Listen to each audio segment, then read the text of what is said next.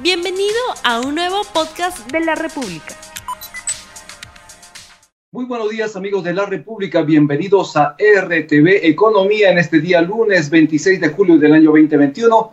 Hoy vamos a hablar sobre los retos económicos del gobierno de Pedro Castillo. Sobre el tema vamos a estar en el programa con Eduardo Recoba, el economista Eduardo Recoba. Hemos dicho que vamos a hablar el día de hoy en RTV Economía sobre la transición de lo que se viene en la economía del país en el gobierno del presidente Pedro Castillo y pondremos en agenda los escenarios, los retos, la urgencia. Y justamente para hablar de ello ya estamos con el economista Eduardo Recoba. Muy buenos días, economista Eduardo Recoba. Rumi, buenos días. Gracias por la invitación. Señor Recoba, este 28 de julio se inaugura el gobierno de Pedro Castillo, el presidente del Bicentenario. ¿Cuáles son sus primeras reflexiones? A ver, eh, sin duda es una, digamos, una participación importante, es eh, crítica, es clave ya, eh, digamos, en función a los retos, a los desafíos que va a asumir Pedro Castillo Terrones.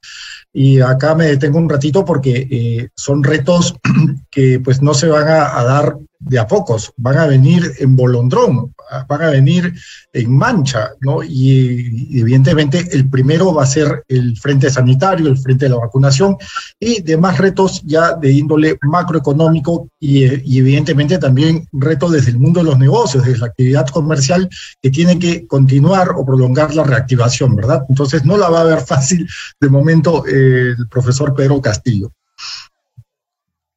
¿Qué le espera el gobierno de Pedro Castillo por la parte económica? Porque el ministro de Economía y Finanzas, Waldo Mendoza, señala que hay recuperación de la economía y que de alguna manera estaría dejando las cuentas claras. ¿Qué opina usted?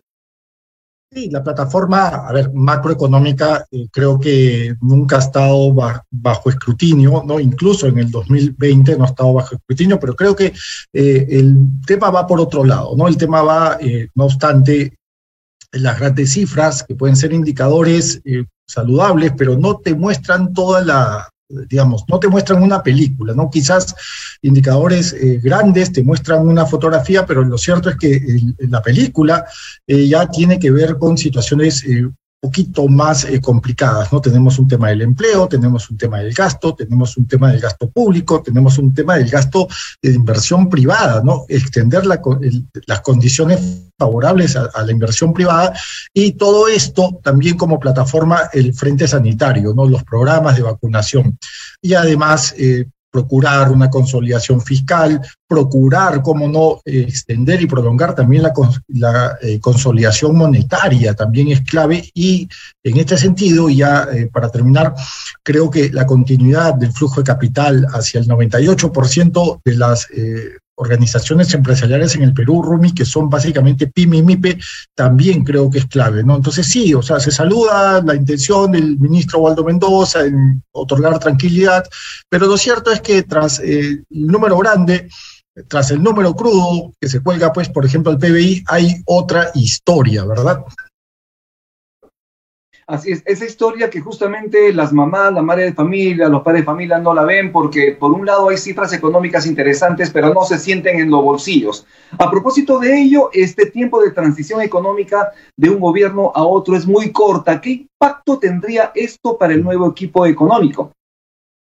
A ver, sí, es, es bastante eh, complicada la, transferencia, ha sido bastante complicada. El sector que perdió las elecciones eh, ha digamos, fiel a su vocación obstruccionista, colocó, pues, eh, digamos, en un embrollo a las cabezas, a, las, a los estrategas económicos de Pedro Castillo terrones, y esto por el poco tiempo, ¿verdad? Lo que se esperaría en todo caso es una transición, ya que no hubo tiempo de ser o diseñar una estrategia más eh, radical entre el cambio de un cuadro técnico hacia otro cuadro técnico, lo que se va a esperar en todo caso, o lo que se debería programar es un cambio más escalonado, ¿verdad? Más que vaya más por partes.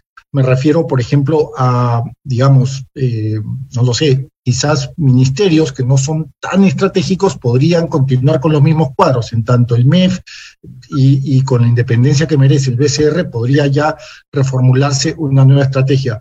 Yo creo que acá lo que es importantísimo es, eh, si bien es cierto, colgarse un escalonamiento de cambios, creo que también es mucho más importante la continuidad, por lo menos para los próximos 60 o quizás 90 días, de, eh, en función a ciertas o determinadas políticas dentro de la estrategia del frente fiscal y también ciertas o determinadas estrategias dentro de la política monetaria. Creo que hay que continuar un poquito en la misma línea que está dejando la gestión precedente por un tiempito de cara a ir ordenando mejor la casa y dibujando, como dicen eh, algunos economistas financieros, eh, dibujando mejor la cancha, ¿no? Yo creo que vamos a tener 60 días quizás donde vamos a ir poco a poco ya eh, cambiando los escenarios. Pero lo cierto es que todo esto eh, tiene que tener el respaldo, insisto, por tercera vez, Rumi, si me permite,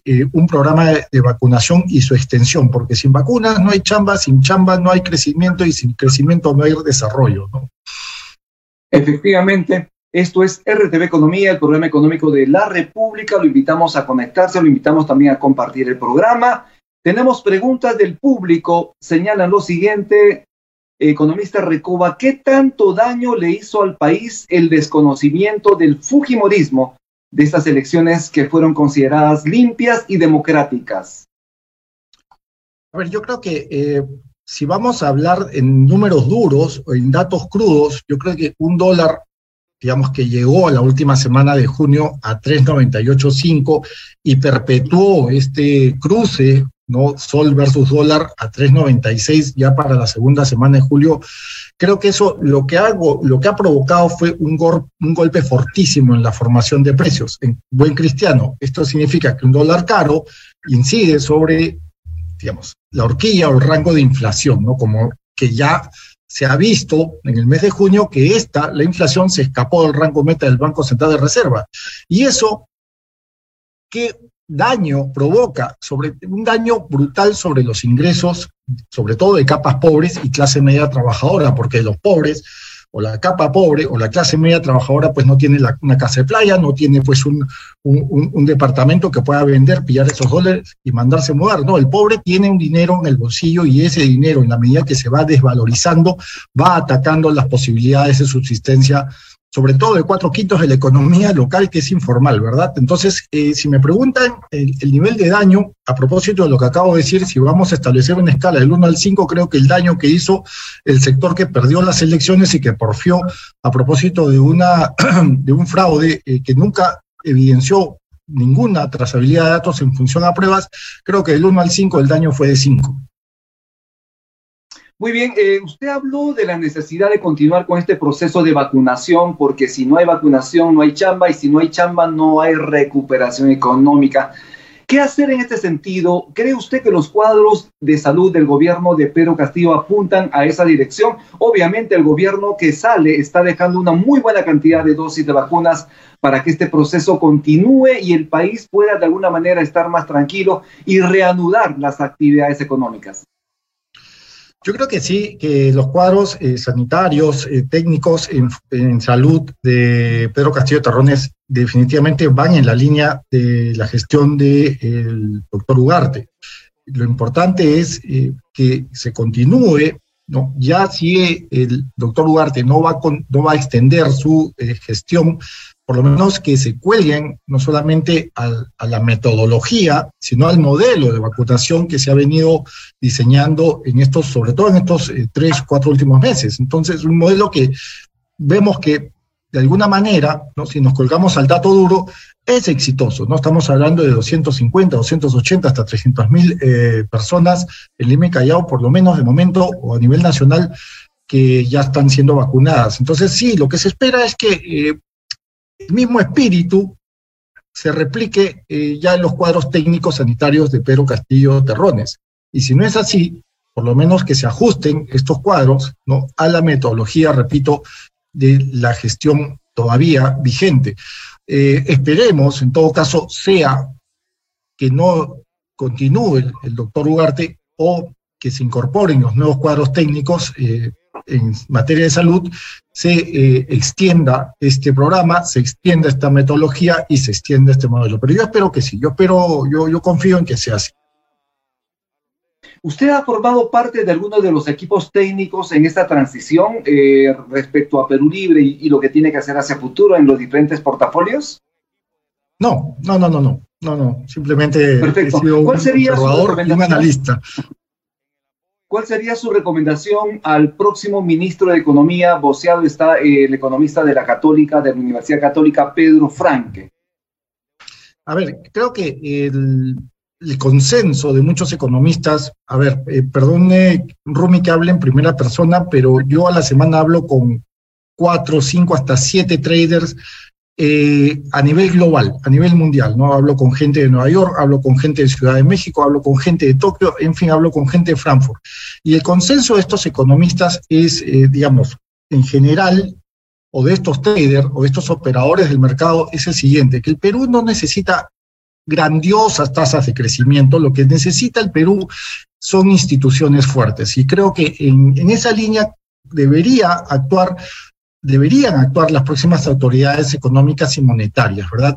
Sea o no Pedro Franque quien asuma eh, la jefatura de la Dirección de Economía y Finanzas, yo creo que apostar por instituciones fuertes en estos momentos es crítico, ¿no? Y ya más entrando al terreno mm, de lo genérico a lo particular, creo que hay dos grandes dimensiones que debe atender, repito, ya sea Pedro Franque u otro equipo u otro cuadro técnico.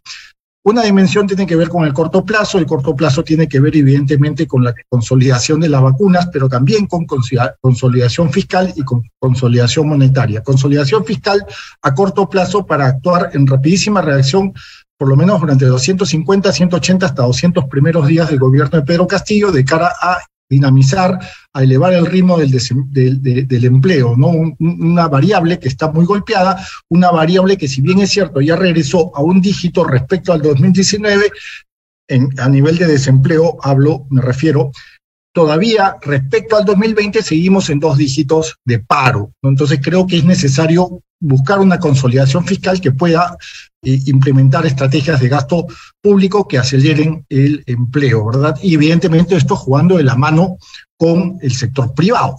Eh, eso por un lado, la consolidación monetaria también se hace crítica, necesitamos un mercado de dinero más flexible, tenemos que seguir reactivando la economía, tenemos que seguir creciendo a nivel de demanda agregada, de, de consumo agregado, y eso no se va a lograr si es que no hay un mercado de dinero lo suficientemente amplio que abra los espacios para generar mayor flujo de capital, sobre todo a la pyme y a la MIPE, ojo, Rumi, que son el 98% de las empresas en el Perú. Y ya más a largo plazo, pues tenemos que buscar la manera de desarrollar o de retomar la diversificación productiva. Y lo otro que es clave también, evidentemente, tiene que ver con las reformas, ¿no? Reformas en gestión pública, reformas en gestión de presupuestos, reformas políticas, reformas judiciales, eh, reformas en el sistema privado de pensiones, reformas en el sistema nacional de pensiones y quizás algo que es importante, pero de momento no tan urgente en mi humilde opinión, es, digamos, implementar ya una asamblea constituyente. Y creo que esas dos horquillas, esas dos dimensiones mencionadas de corto y largo plazo son las que tienen que asumir eventualmente eh, mi colega Pedro Franque en caso de que él ejerce el liderazgo del Ministerio de Economía y Finanzas u otro cuadro económico, ¿verdad? Así es. Eh, tenemos preguntas de la gente a propósito de lo que usted ha señalado al final de su participación. La pregunta es la siguiente. ¿Es democrático preguntar a los peruanos si debe o no haber una asamblea constituyente para un cambio de la constitución? Sí, claro, eh, es no solamente democrático, sino es parte de un republicanismo, es parte del fortalecimiento de las instituciones. Lo que pasa, Rumi, es que en los últimos 30 años hemos estado acostumbrados a, digamos, a colgarnos a dimensiones que no, que han estado alejadas, ¿no? Del fortalecimiento de instituciones, eh, alejadas del republicanismo, y me refiero pues a modelos neoliberales, y no estoy diciendo neoliberal en el sentido despectivo, ojo, ¿ah? estoy hablando en el sentido técnico, ¿no? Entonces, creo que alejarnos de modelos neoliberales que no han tenido la fortaleza, el suficiente punche para eh, provocar mayor solidez en las instituciones y más bien acercarnos a una solidez, a, una consolidación institucional, creo que es clave. Y evidentemente, si la Asamblea Constituyente que se convoca se hace a través de las líneas y los lineamientos democráticos, bienvenida. Ahora, como dije hace un ratito, en mi opinión, es un tema que es importante, desde luego, es importante, porque tus mercados te lo están pidiendo, además, ¿no? O sea, con cuatro quintos de informalidad hay algo que no ha funcionado del todo bien en la constitución del 93. Entonces creo que, y, con contratos asimétricos y con precariedad laboral, creo que hay algo que no está funcionando y que hay que afinar dentro, sobre todo del capítulo económico.